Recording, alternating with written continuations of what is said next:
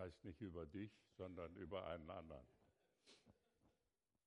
War sehr gut, war sehr schön. Und B, das, was du jetzt gesagt hast, das ist Teil der Forschungsarbeit, die ich auch selber mache. Es ist unglaublich. Es ist wirklich unglaublich. Eines der fantastischsten Bücher überhaupt in der Weltliteratur ist das Buch der Psalmen. Man muss sich mal vorstellen, dass die vor ungefähr 3000 Jahren entstanden sind. Darunter sind verschiedene Psalmen, die eine Abfolge des Alphabetes beinhalten. Das heißt also, ein Satz beginnt mit einem Aleph, mit dem A, mit einem Aleph, nicht weil man A und dann was, sondern mit einem Wort, das mit Aleph beginnt, dann mit einem Beit, dann mit einem Gimmel und so alle 22 Buchstaben. Und zwar jedes Mal acht Buchstaben, acht Verse beginnen mit dem jeweiligen Buchstaben. Das ist der Psalm 119. Wahrscheinlich stammt dieser Psalm 119 von einem Hirtenjungen aus Bethlehem. Bethlehem. Möglicherweise der Wortlaut äh, ist ihm eigentlich zuzuordnen. Müsste man jetzt noch kriminologisch untersuchen. Und äh, das ist schon der Hammer, wirklich. Aber so ein dicker. Ne? Und dann gibt es noch einige Psalmen, die das so ähnlich machen. Es ist unglaublich. Fantastisch. Aber dahinter steckt noch mehr.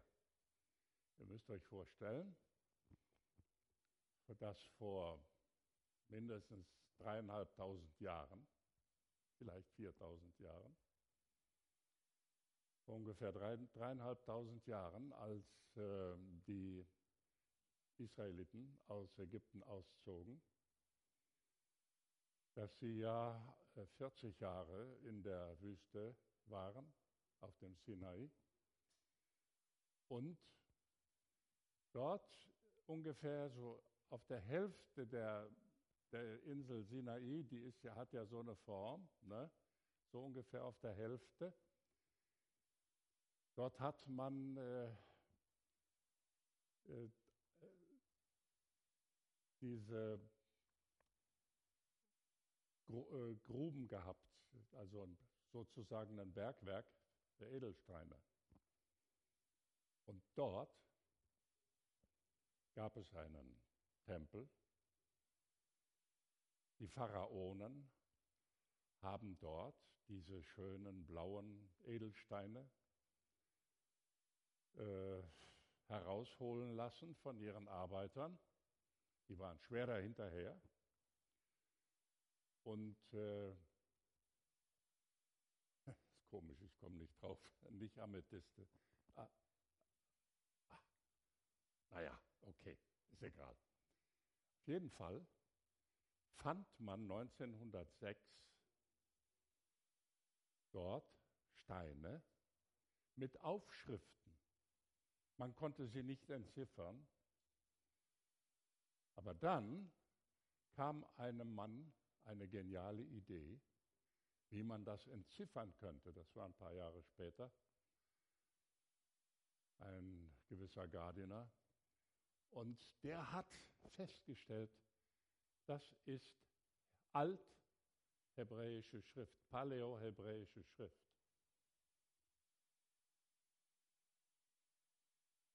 Das war der Ursprung der Schrift, der hebräischen Schrift. Und er stammte von Israeliten, die dort gearbeitet haben, in dem Bergwerk vor drei, mindestens dreieinhalbtausend Jahren. Also es ist unglaublich. Jetzt passiert aber Folgendes.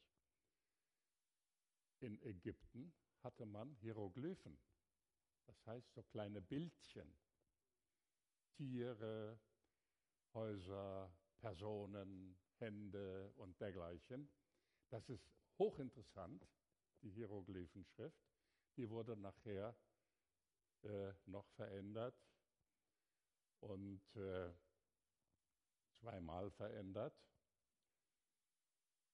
Und äh, Mose,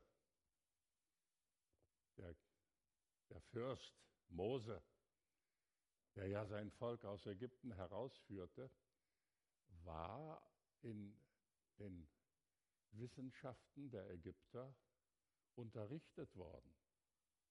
Der kannte also diese Hieroglyphenschrift. Jetzt ist er auf dem Sinai, er kommt auf den Berg und bekommt von Gott zwei Tafeln. Was steht auf den Tafeln? Das sind die sogenannten zehn Worte. Wir sagen dazu zehn Gebote.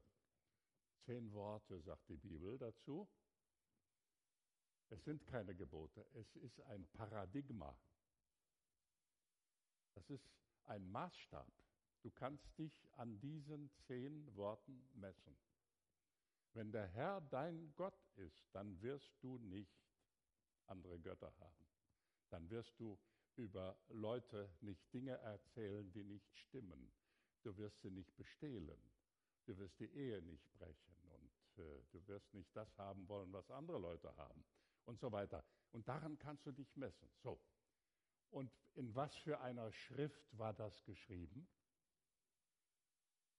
Vor 3500 Jahren vielleicht, vor 3200 Jahren, wir wissen es nicht genau. Kann man nicht genau feststellen. Denn die Pharaonen haben ja nicht ihre Niederlagen beschrieben. Die haben ja nur ihre großen Taten beschrieben. So, und das war ja eine Niederlage, dass ein ganzes Volk auszieht, ein Sklavenvolk. Klar. So, und diese zehn Worte waren in Paläohebräisch geschrieben. Huhu, huhu, ich gehe ganz ans Ende der Bibel. Da steht, ich bin das Aleph, Alpha und Omega. In Hebräisch ist der letzte Buchstabe allerdings kein Omega, sondern ein Taf. Ich bin das Aleph und das Taf. Alles, was man sagen kann, alles, was man denken kann, alles, was man schreiben kann, ist in 22 Buchstaben möglich. Das war vorher nicht der Fall. Die Hieroglyphen konnten das nicht. Auch die demotische Schrift danach konnte das nicht. Und äh, so, äh, demotisch, das ist eine vereinfachte Hieroglyphenschrift in Ägypten. Die kam später auf für den Handel und so weiter und so weiter. Also es hat mich, als ich das vor über 30 Jahren studierte, da hat mich das fasziniert, diese Sache dort in, dem, äh, in der Höhle von Serabit al-Khadam. Serabit al-Khadam heißt das. Wenn ihr ins Internet reingeht, findet ihr das, könnt ihr das euch nachschauen. Das ist ganz in Serabit, Serabit al-Hadem, C-H-A-D-E-M. Und dann findet ihr das. Das ist eine ganz wunderbare Sache. Gott, der Erfinder des Alphabets. Ja, guckst du, ne? Ja. Das ist fantastisch. Und wenn ich dann weitergehe, ja, dann hat man diese Schrift geschrieben. Und äh, David hat sie auch noch geschrieben. Und dann in der Gefangenschaft in Babylon hat man ja auch Aramäisch gesprochen, Reichsaramäisch, so hieß das damals. Und dann hat man die aramäische Schrift ersetzt. Also durch äh, die hat man die alte Paleo oder althebräische Schrift in Babylon, ungefähr 500 vor Christus, noch vorher, ersetzt durch die aramäische Quadratschrift, so wie sie heute geschrieben wird und wie sie auch in den Qumran-Schriften geschrieben ist. Das ist ganz interessant. Und äh, man hat also die Schrift dann vereinfacht. Aber ich habe mich auch damit beschäftigt, mit dieser althebräischen Schrift. Ich kann sie auch lesen. Es ist also, ich wollte mal die zehn Worte auf Alt, die sind ja auf Althebräisch geschrieben, die wollte ich mal so nochmal so mal gucken. Vielleicht gelingt es mir ja. Gut. So, jetzt sind wir bei der Schrift. Also, es gibt fantastische Sachen. Noch was.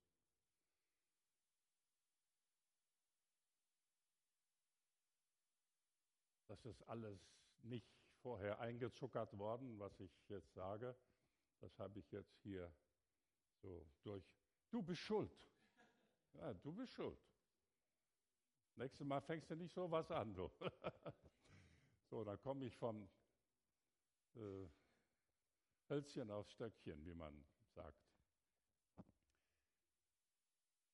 Das hebräische, die hebräische Bibel beginnt mit dem Wort Bereshit, Bara, Elohim, et Hashemayim, et Haaretz und so weiter und so weiter. Und dann so. Wenn ich jetzt den Text vor mir habe, dann lese ich Bereshit. 50 Buchstaben weiter, eigentlich sieben mal sieben, komme ich auf das O, auf das Waf, Buchstaben Waf. O. 49 Buchstaben weiter komme ich auf das Reich. R. Und nochmal 49 Buchstaben weiter komme ich auf das A. Torah. Und, das ist nicht alles, es gibt sogar, sogar ein dickes Buch davon. Als ich äh, 1991 in Jerusalem war, war gerade eine Buchausstellung und da hatte ein, ein Rabbi, ein junger Rabbi, das war am Anfang der, der Computergeschichten, weißt du, aber da hatte der schon die Tora, die ganze Tora, die fünf Bücher Mose, aufgeschrieben im Computer und dann hat er diese Berechnungen überall gemacht, in vielen Büchern. Es ist unglaublich, es ist sagenhaft. Es gibt kein Buch, das, mit dem man sowas machen kann. Nichts, nichts, nichts. Das ist das wertvollste Buch auf der ganzen Erde. Es gibt nichts Vergleichbares. Die Psalmen sind das, ja, wie soll ich sagen, Herzstück, sind das Allerwertvollste. Das sind strahlende Diamanten, die uns überliefert worden sind. Es gibt nichts Vergleichbares in der Antike. Ich habe den Homer gelesen mit Begeisterung und äh, diesen Hexameter bei ihm und äh, in der Odyssee und in der Ilias und so weiter. Das ist alles nicht schlecht. Ach ja, okay, aber hält nicht mit. Xenophon nicht und Herodot nicht und wie sie alle heißen. So, jetzt habe ich Griechen erwähnt. Habt ihr schon mal was von einem Demosthenes gehört? Demosthenes Demosthenes, Lateinisch und Deutsch. Demosthenes. Demosthenes war ein Junge aus Athen und äh, er war wohlhabend.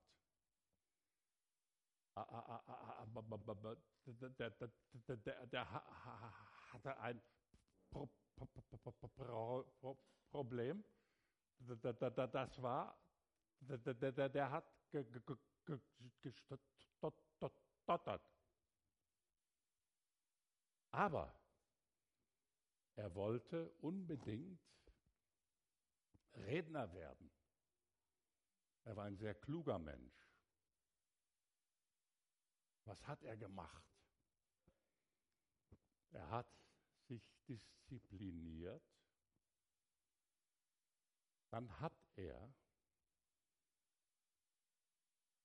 Tag für Tag, stundenlang am Meer gestanden und gegen das Meer angeredet. Er hat, wer weiß, was alles unternommen. Er hat sich Kieselsteine in den Mund gelegt, so die Berichte, und hat dann mit den Kieselsteinen und einem Messer im Mund versucht, deutlich zu reden. Damit war er sehr erfolgreich. Und wisst ihr, was passiert ist? Er war einer der besten Redner in Athen. So hat er sein Stottern ohne Medikamente und Psychotherapie überwunden. Mit eiserner Energie.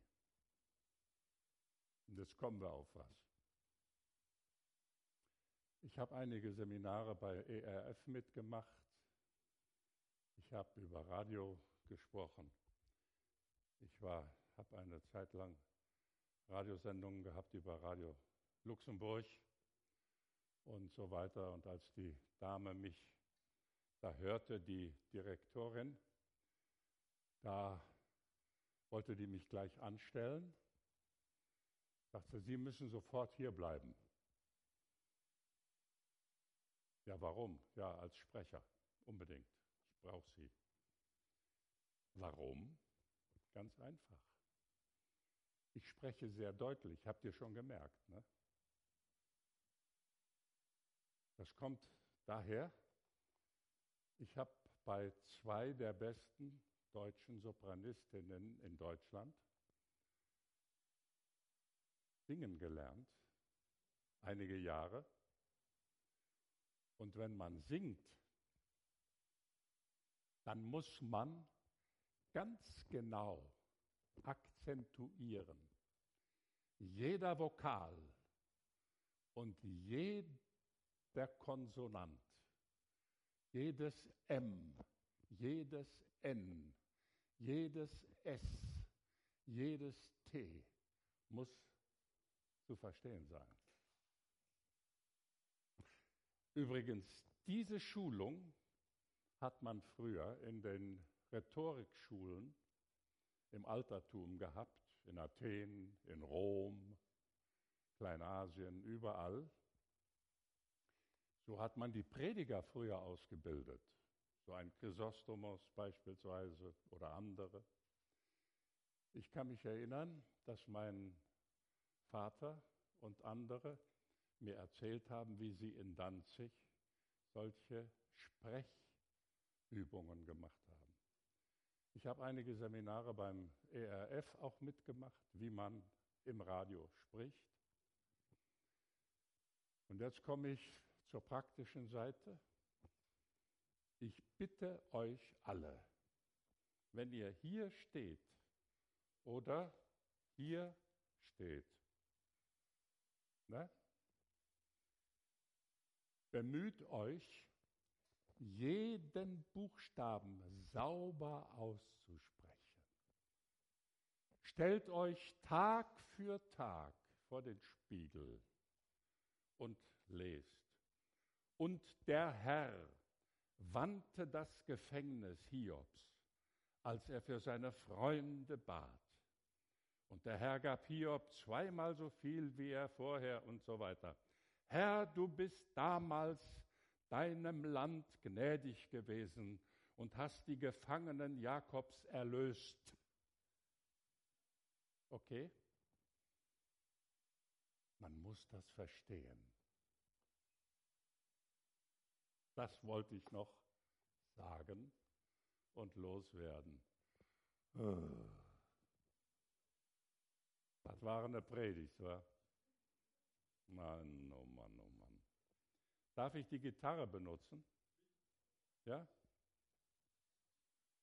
Oh Mann. Jetzt muss ich das auch noch unter Beweis stellen. Nee, mach das aus, du. Ich, ich mache so viele Fehler.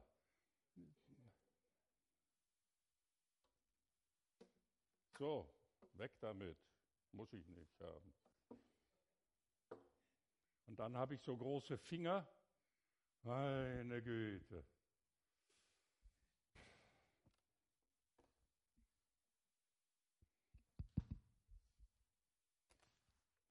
Also wollt, wollt, wollt ihr das machen, ja? Die Sänger, ja? Das, da gewinnt euer Gesang an Qualität. Und Josef, jeden Tag 15 Minuten vor dem Spiegel, Psalm 23, jedes Wort ganz genau reden, so wie ich das jetzt mache, übertrieben und dann lernt man das. Okay? Und von dem hier um, sonst Kinder, man kann das kaum, kaum verstehen. Ne? Also wenn, ich jetzt hier so mein, mein Zeugnis geben würde, dann würde ich. Ja, aber viele Leute reden so. Okay? Bitte.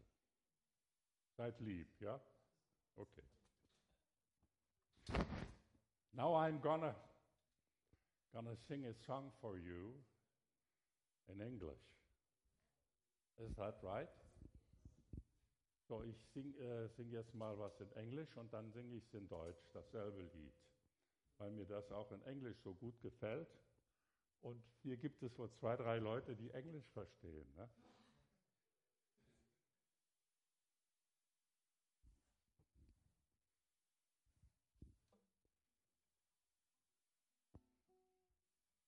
Naja, ich hätte meine Gitarre mitnehmen sollen. Aber naja.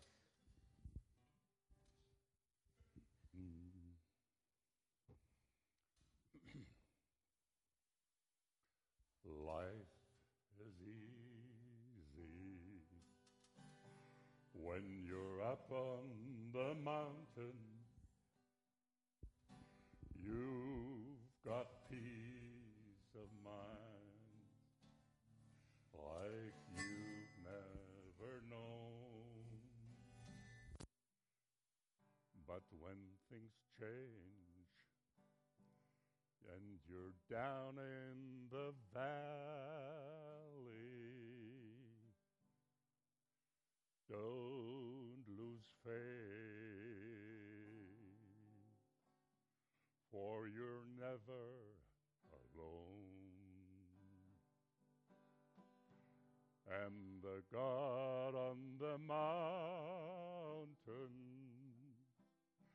is still God in the valley. When things go wrong, He'll make them right. And the God of the good times is still God in the bad times. The God of the day is still God in the night. talk of faith. When we're up on the mountain,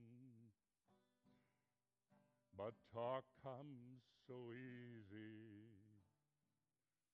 when life at its best. But in the valley of trials and temptation, that's when your faith is really put to the test. For the God on the mountain is still God in the valley. When things go wrong, He'll make them right. And the God of the good times is still God in the bad times. The God of the day is still God in the night.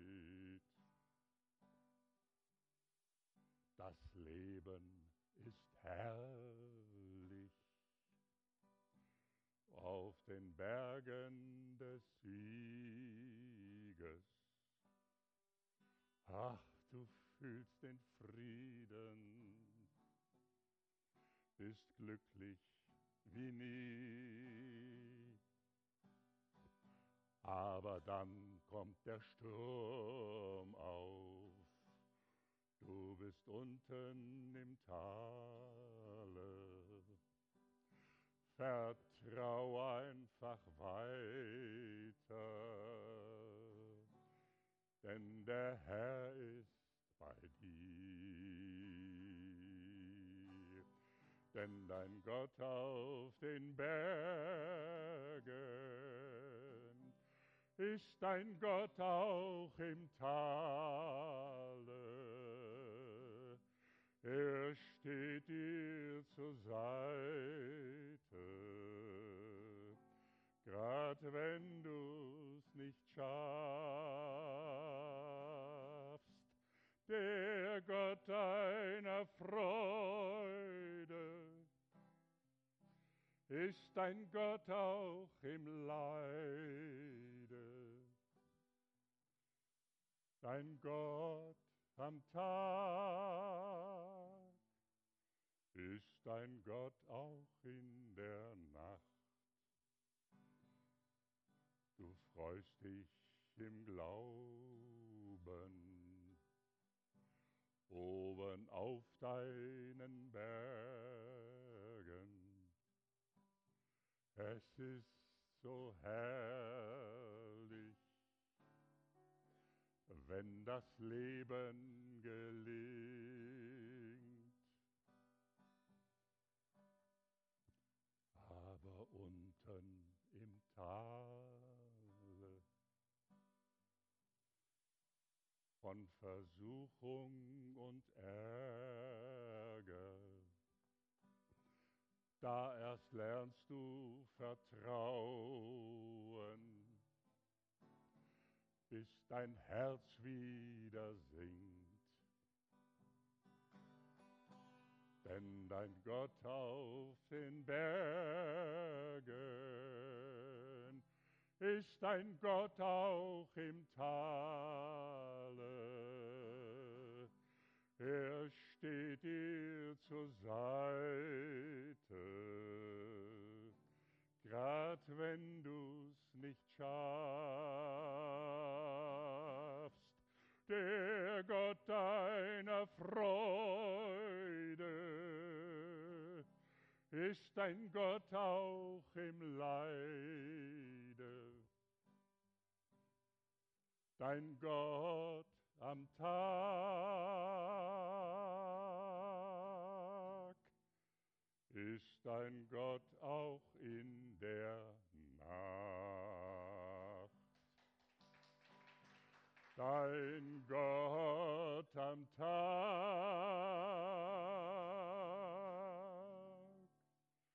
ist dein Gott auch in der Nacht.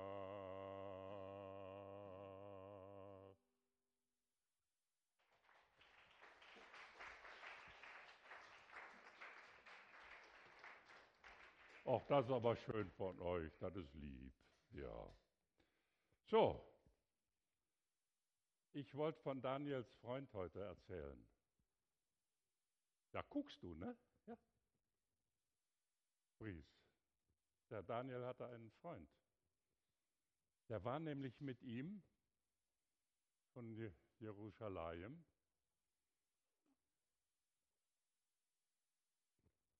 nach Babylon gegangen. 1100 Kilometer. Ja, das war zwischen 606 und 597 vor Christus durch Nebukadnezar. Und äh, da fragst du dich, ja, wie hieß der denn? Ja, guck mal, wie hieß der?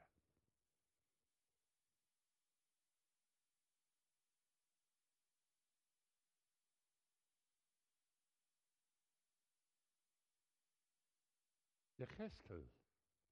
Jecheskel. Ezekiel.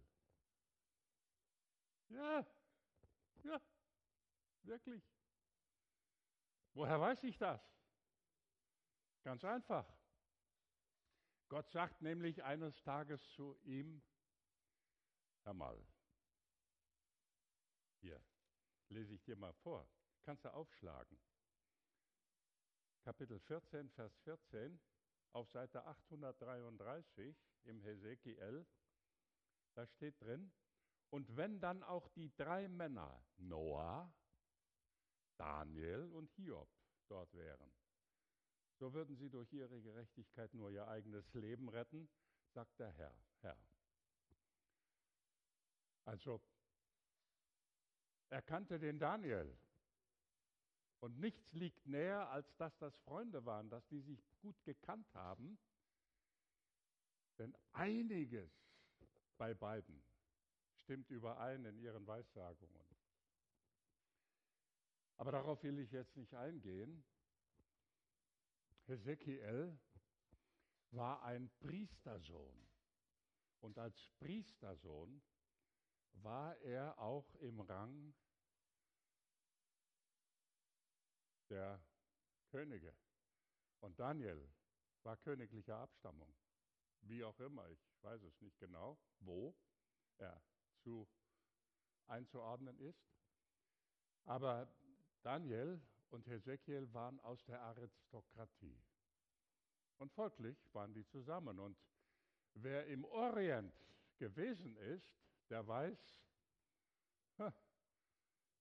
da kennt jeder jeden. Ich weiß nicht, ob ihr das wisst. Ne? Wer von euch war schon mal im Orient?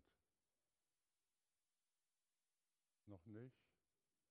Du warst schon mal im Orient. Hör mal, Du, ich bin so glücklich, dass du das gemacht hast, gepackt hast. Vor 25 Jahren habe ich einmal gebetet. Nein, nicht einmal, aber ich habe dann morgens meine Andacht gemacht. Und dann hat der liebe Heiland so auf meine Schulter gekloppt. Ja, nicht wirklich so, ne? aber hm und hat gesagt, bete für den Iran und bete für den Irak. Dort habe ich ein großes Volk. Dort will ich Menschen retten. Wenige Tage später, da sage ich dann, dann schick mir Leute von dort. Wenige Tage später steht eine junge Frau vor mir, sie war Muslima und sie hatte sich ein paar Monate zuvor in Kanada bekehrt und war nach Deutschland zurückgekommen. Sie war vorher in Deutschland. Eine Iranerin aus Teheran. Eines Tages sage ich zum Herrn, ja gut, eine Iranerin habe ich ja jetzt und schon Kontakte zu verschiedenen anderen Iranern, auch in Köln und so weiter. Aber ich habe noch keinen aus dem Irak. Das war Mittwochmorgens. Sag ich, bitte schick mir doch einen aus dem Irak. Am Abend haben wir da unten eine Bibelstunde. Es war Mittwoch. Da war ein junger Mann, der war sehr interessiert und der hat dann immer Fragen gestellt und auch Antworten gegeben. Und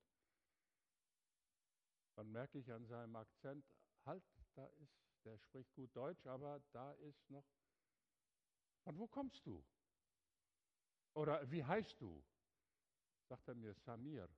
Samir? Oh, das ist doch arabisch. Ja, sagt er, ich bin aus Bagdad.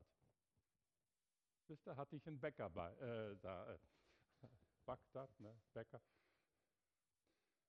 Einen aus Bagdad. Und so hatte ich die Bestätigung. Es dauerte nicht lange, dann kriegte ich eine Nachricht nach der anderen. Die Menschen von Mauretanien über Algerien, über die Berber, über Tunesien bis hin nach Arabien, in den Jemen sogar und Saudi-Arabien von Gott bewegt werden, Träume haben, Erscheinungen haben. Geh dort und dorthin, du bekommst ein neues Testament. Du bekommst den Weg und, und, und, und, und, und. Herrlich. Halleluja.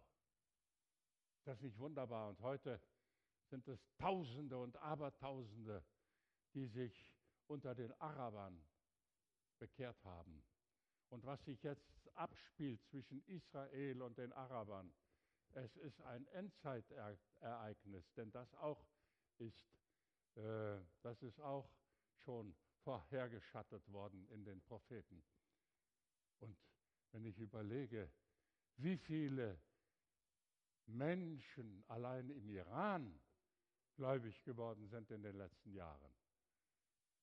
Puh, so viele Christen, freikirchliche Christen gibt es gar nicht in Deutschland. Wahnsinn, das ist toll, wunderbar. Jo. Also das, da bin ich abgeschweift, weil ich sagte, weil die Leute sich so gut kennen untereinander. Ja, da und da und da und da und da und da und da. Und so hat der Hesekiel den Daniel ganz gut gekannt. Hesekiel war ein Stückchen weiter von Babylon untergebracht am Fluss Kebar oder Chebar. Das war ein, wahrscheinlich so ein Stichkanal, man nannte ihn auch Kanal. Und dort lebte er, mitten unter den Weggeführten. Gott hat ihn berufen. Er war ein Priestersohn. Er war ausgebildet in der Tora. Priestersöhne waren ausgebildet in der Tora.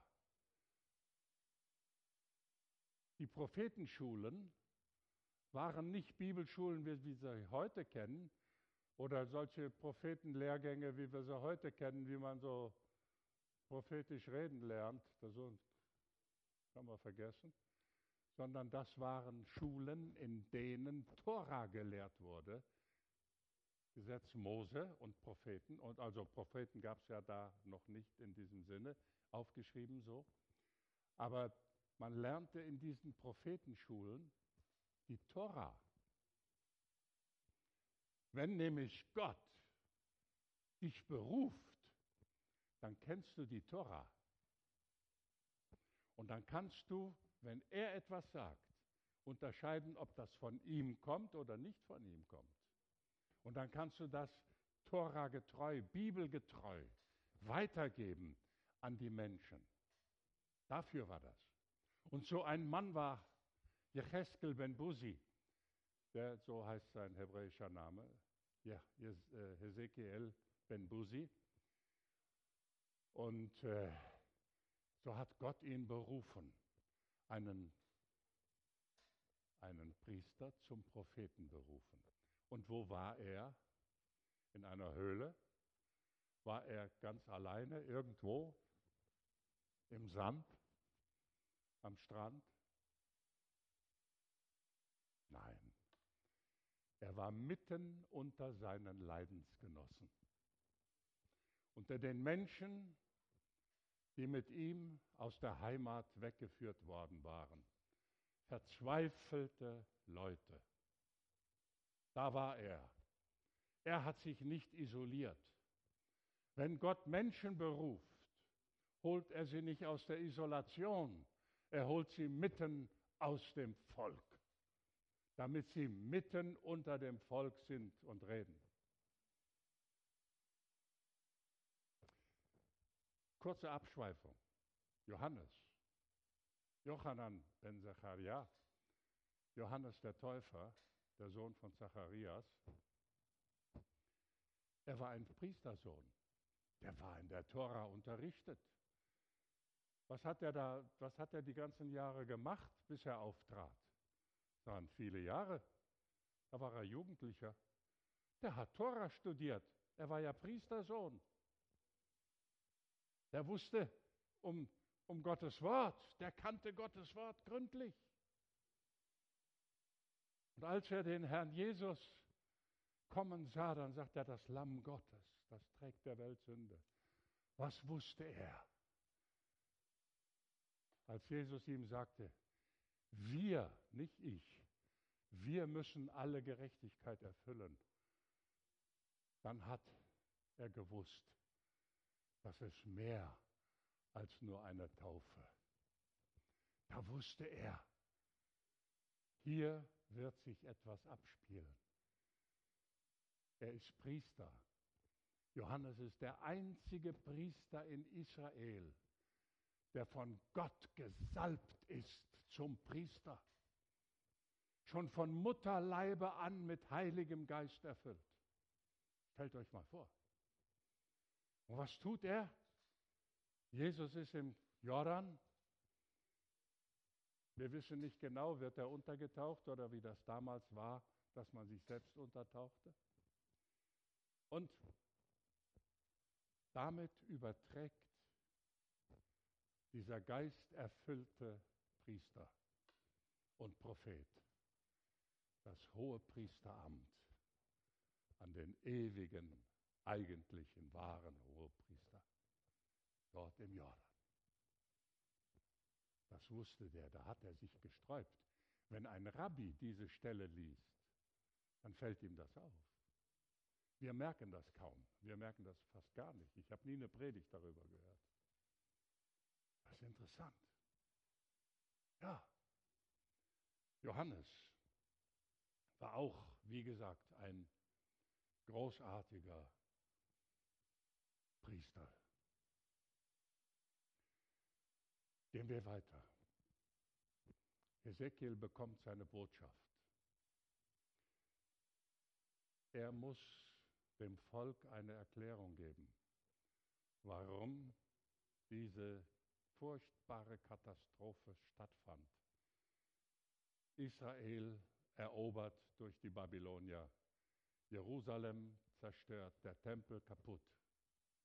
Woher kommt dieses riesige Unglück? Das Volk in ein fremdes Land geführt. Eine schreckliche Katastrophe. Woher kommt das? Er bekommt die Auskunft. Gott offenbart sich übernatürlich, gewaltig an ihm und er sieht einen Thron und da sitzt einer drauf wie ein Mensch.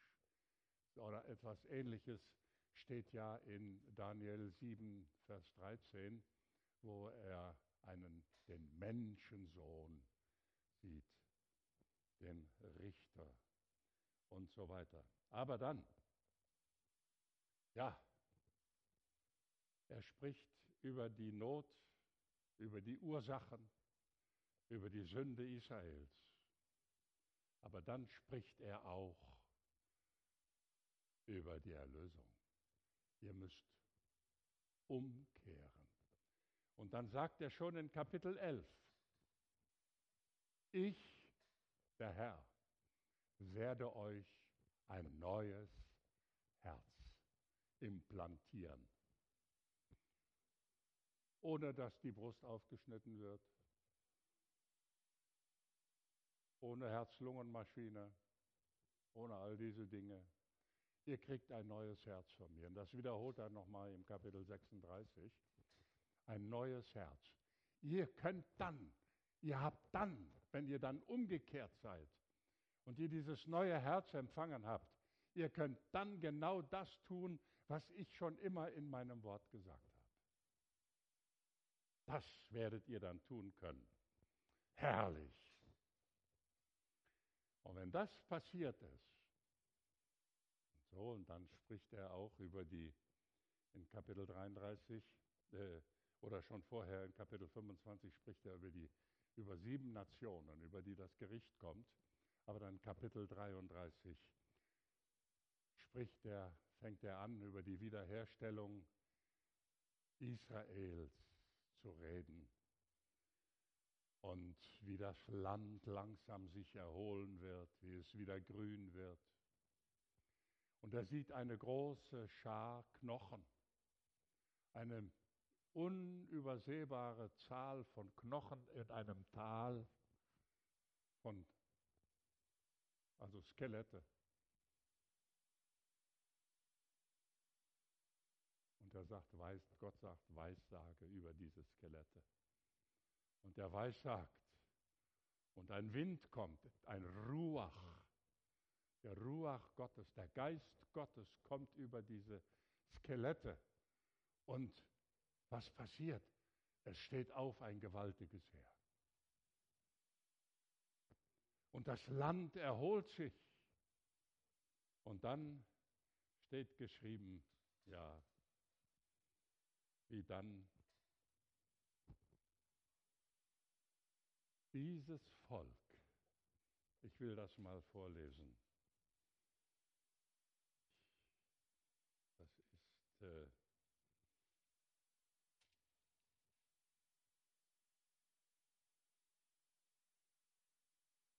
wie das Volk nie mehr wieder nie mehr wieder aus dem Lande ausgetrieben werden wird. Das ist äh, Kapitel 33. die Zerstörung, aber dann, ich will das, will Ihnen, ah, 34, ich will Ihnen einen einzigen Hirten geben, der Sie weiden soll.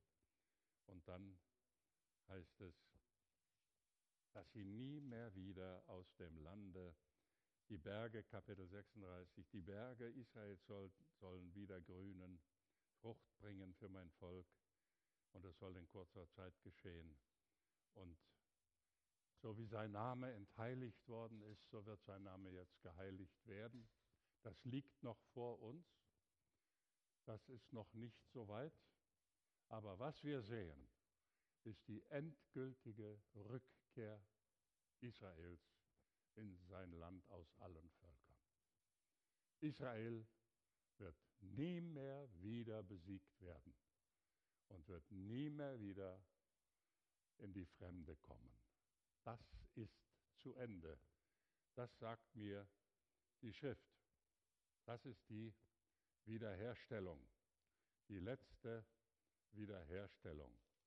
Und äh, das sehen wir auch, ja, Kapitel 28, Vers 25. So sagt der Herr, Herr, Jahwe, wenn ich das Haus Israel wieder sammeln werde aus den Völkern, wohin ich sie zerstreut habe, dann will ich vor den Nationen an ihnen zeigen, dass ich heilig bin. Sie sollen in ihrem Land wohnen, das ich meinem Knecht Jakob gegeben habe. Und sie sollen sicher darin wohnen und Häuser bauen und Weinberge pflanzen. Ja, sicher sollen sie wohnen, wenn ich das Recht über alle ihre Feinde ringsum ergehen lasse. Und sie sollen erfahren, dass ich der Herr, ihr Gott bin. Gewaltig. Das tut sich heute kund. Ihr müsst euch mal vorstellen, was sich heute in, in Israel abspielt. Das lesen wir hier gar nicht. Was die für Erfindungen haben die stellen hier einen Apparat hin, da auf den Tisch. Und nach ein paar Stunden hast du frisches, sauberes Trinkwasser. Ein leerer Apparat. Aber die Feuchtigkeit wird eingesogen, gefiltert, verarbeitet und du kannst Wasser trinken. Unglaublich. Und das ist nicht alles. Ich war unten im Negev, in der Wüste. Da war vor wie vielen Jahren? Über 90 Jahren. Ben Gurion, David Ben Gurion. Der stammte aus Polen. Ja, aus der Gegend, wo Hildegard herkommt. Und äh, er schaut sich die Gegend an und er sieht dort ein paar Zelte von einigen Juden, die dort in der Wüste übernachtet haben. Und er hatte eine ideale und geniale Idee. Er sagt, bleibt hier, gründet hier einen Kibbutz. Heute ist der Kibbutz Sdeboker eine Forschungs-, eine der bedeutendsten Forschungsstätten überhaupt in Israel. Nirgendwo ist solch eine tolle Sonnenenergie ähm, äh, Forschung wie dort in Sdeboker und vieles anderes mehr. Tabek war mit mir dort und äh, du warst auch, wir waren da vorbeigefahren. Herrlich. Wie kann man nur, du siehst eine Wüste, du siehst ein paar Zelte und hast eine Idee. Daniel, du siehst nichts, alles leer, alles kaputt, alles aus. Aber da ist vielleicht ein Zelt. Du hast eine Idee. Und du kannst Menschen inspirieren. Und Gott kann dir eine Vision geben, dass Dinge passieren, die keiner für möglich gehalten hätte. Ja, das ist wirklich so. Das hat Ben Gurion, oh, ich muss mal auf die Uhr. Ist das schon spät geworden? naja. Jedenfalls, das ist heute der Fall. Und dort im Negev gibt es Teiche, in denen werden Fische gezüchtet. In der Wüste werden Fische gezüchtet durch das Wasser, das man aus der Tiefe herausholt. Und das ist so eine Art Brackwasser, das ist etwas salzig. Und dort in den Teichen sind Salzwasserfische, also Meeresfische. Die werden nicht so groß, die werden so groß. Die schmecken nicht so, wie du das so gewöhnt bist, wenn du sie in der Nordsee oder irgendwo kaufst, sondern die schmecken viel besser. Israel exportiert Meeresfische aus der Wüste. Da guckst du, ne? Ja. Ach, vieles, vieles mehr. Wunderbare Dinge. Wenn ich nur an die Sprache denke, wenn Jesaja käme, wenn David käme, könnten wir uns unterhalten. Wir werden nicht alles verstehen, aber wir könnten uns unterhalten. Es ist fantastisch. Wunderbar. Ja, und dann kommt, naja, Gog, Magog, lassen wir das mal beiseite. Aber dann kommt diese wunderbare Idee von dem Messias bei Ezekiel. Herrlich. Da wird ein neuer Tempel geschildert. Der Tempel des Messias. Und da passiert Folgendes. Ihr müsst euch Folgendes vorstellen. Hinter mir ist der Tempel. Hier ist der große Altar. Ich bin der Priester.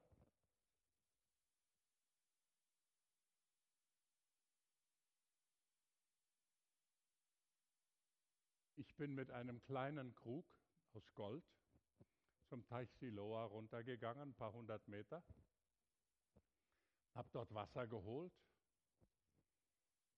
Da ist Osten, da ist Westen, da ist Süden, da ist Norden. Ich stelle mich so hin,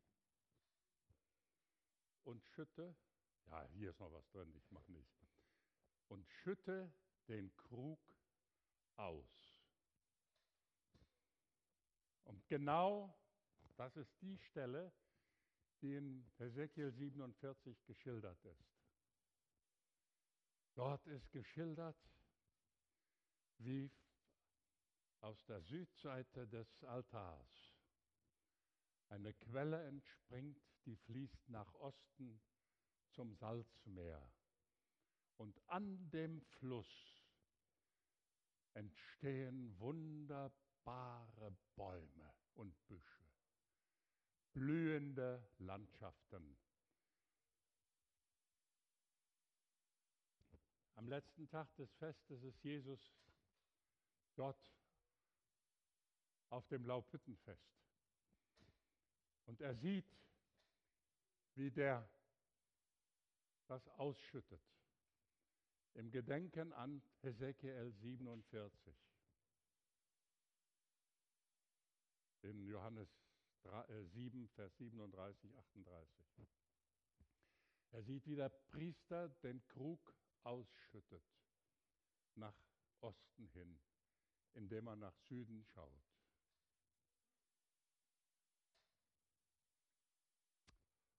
Und da sagt er, wer an mich glaubt,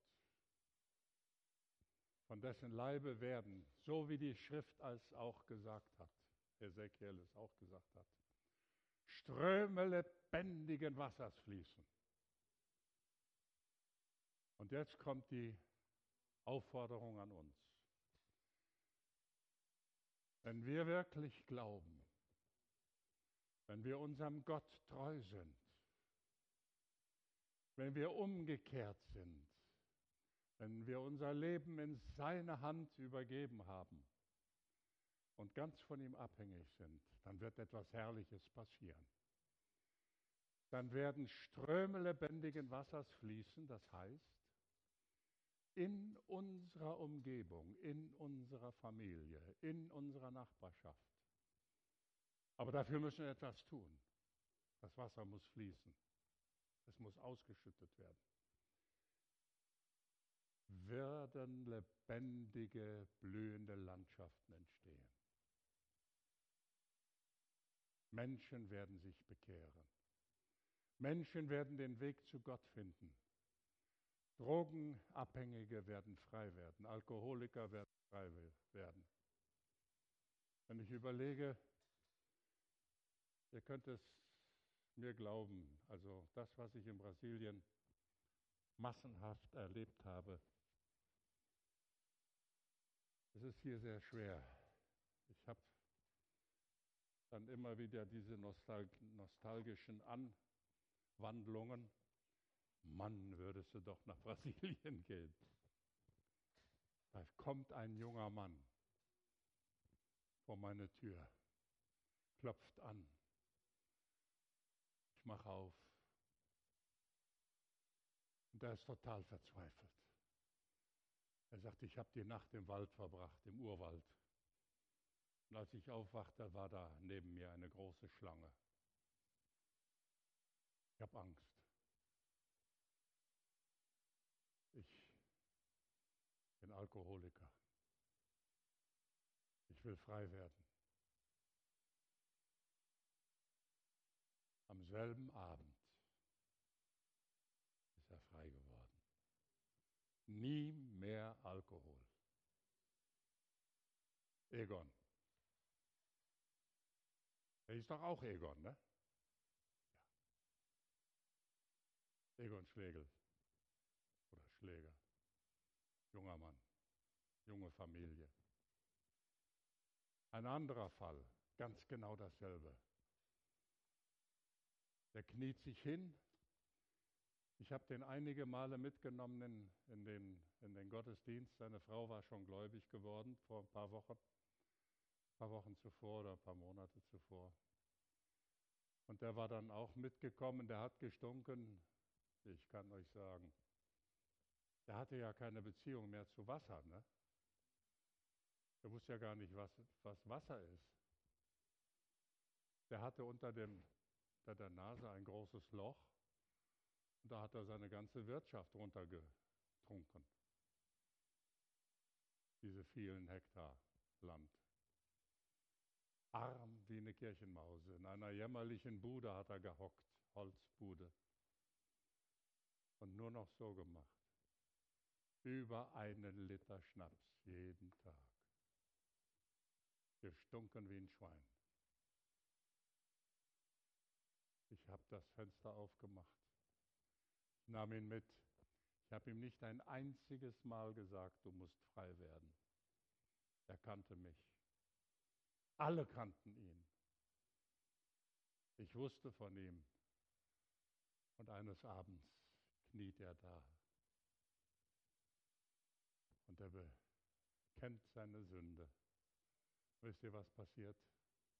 Er geht nach Hause, schüttelt den Fusel aus, verbrennt den Fumm, also den Tabak. Samstagabend. Der hat kein Delirium bekommen. Ich habe als Zivi solche Leute behandeln müssen, die vom Alkohol loskommen wollten. Die haben alle ein Delirium gehabt. Es war ganz schlimm. Die haben weiße Mäuse gesehen und ach du liebe Zeit. Nix. Montag hat er seine Hacke genommen und ist mit seiner Frau aufs Feld gegangen und hat Unkraut gehackt. Zum ersten Mal wieder gearbeitet. Später hat er sich ein Haus gebaut. Sein Enkelsohn ist der Joel Schmidt. Von dem kann man in Glaube, Hoffnung, Liebe lesen. Der hat seine Tochter geheiratet. Äh, oder seine, die, seine Tochter, Egons Tochter, so hieß er, Egon Lepke. Er ist schon heimgegangen vor zwei, drei Jahren. Und der Egon war so alt wie ich ungefähr, ein bisschen älter sogar. Und der hatte eine Tochter und die ist leider am Herzschlag gestorben. Aber sein Enkel, Joel Schmidt, der ist heute ein tüchtiger Prediger. Ist das nicht wunderbar? Blühende Landschaften, wohin der Strom sich auch immer ergießt, da jubelt und jauchzt das Herz. Halleluja. Und diesem Gott dienen wir. Wir haben einen festen Anker, wir haben ein festes Fundament. Wir wissen, an wen wir glauben und wir lassen uns da nichts vormachen. Wir gehen lieber in den Feuerofen, so wie die drei Freunde. Da sind wir sicherer als in dieser Welt. Und wir danken Gott. Und auch wenn wir in dieser Zeit von Corona leben, ich habe meinen Maulkorb auch bei mir, ne? ist egal, das kriegen wir auch noch gebacken. Aber wir glauben an den ewigen, lebendigen Gott. Und wenn wir eines Tages nicht mehr sind, vielleicht wir in ein Grab gelegt werden, dann wissen wir, wo unsere Heimat ist wo wir unsere Augen aufmachen und wo wir dann beim Herrn sein werden. Ich wünsche euch allen diese große Hoffnung. Arbeitet daran. Arbeitet daran, dass dieser Strom sich ergießen kann. Das hat der Freund vom, vom Daniel erzählt. Und ich habe in den letzten Wochen, das ist der letzte Satz, in den letzten Wochen hatte ich viel Zeit habe ich ein Buch geschrieben über Hesekiel, über Haggai, über Zacharia auch, ja. Aber über die Zeit, macht mal eure Bibeln auf. Hat jemand eine Bibel mit? Schlagt mal auf, Maleachi. Ja, schlagen wir mal auf, Maleachi. So. Und dann, was ist hinter Maleachi? Nur direkt hinter Maleachi. Die nächste Seite. Die ist leer, ne? Ist bei dir auch leer, ja? Ja, bei mir auch, guck. Leer. Über diese leeren Seiten habe ich ein Buch geschrieben. Okay? Das, wer es Wen das interessieren wird, der kann das dann haben eines Tages. Herr Jesus, wir preisen dich, wir rühmen deinen Namen. Du bist der ewige Gott, du hast dich zu uns herabgeneigt. Du bist gekommen, Halleluja, damit wir leben und das Leben in vollem Überfluss haben. Lass dein Wort angekommen sein in den Herzen. Segne einen jeden auch auf dem Weg nach Hause. Sei mit uns allen auch in der kommenden Woche. Stärke du uns und gib uns viel Mut und Zuversicht. Du bist der Gott auf den Bergen und du bist der Gott auch im Tal. Amén.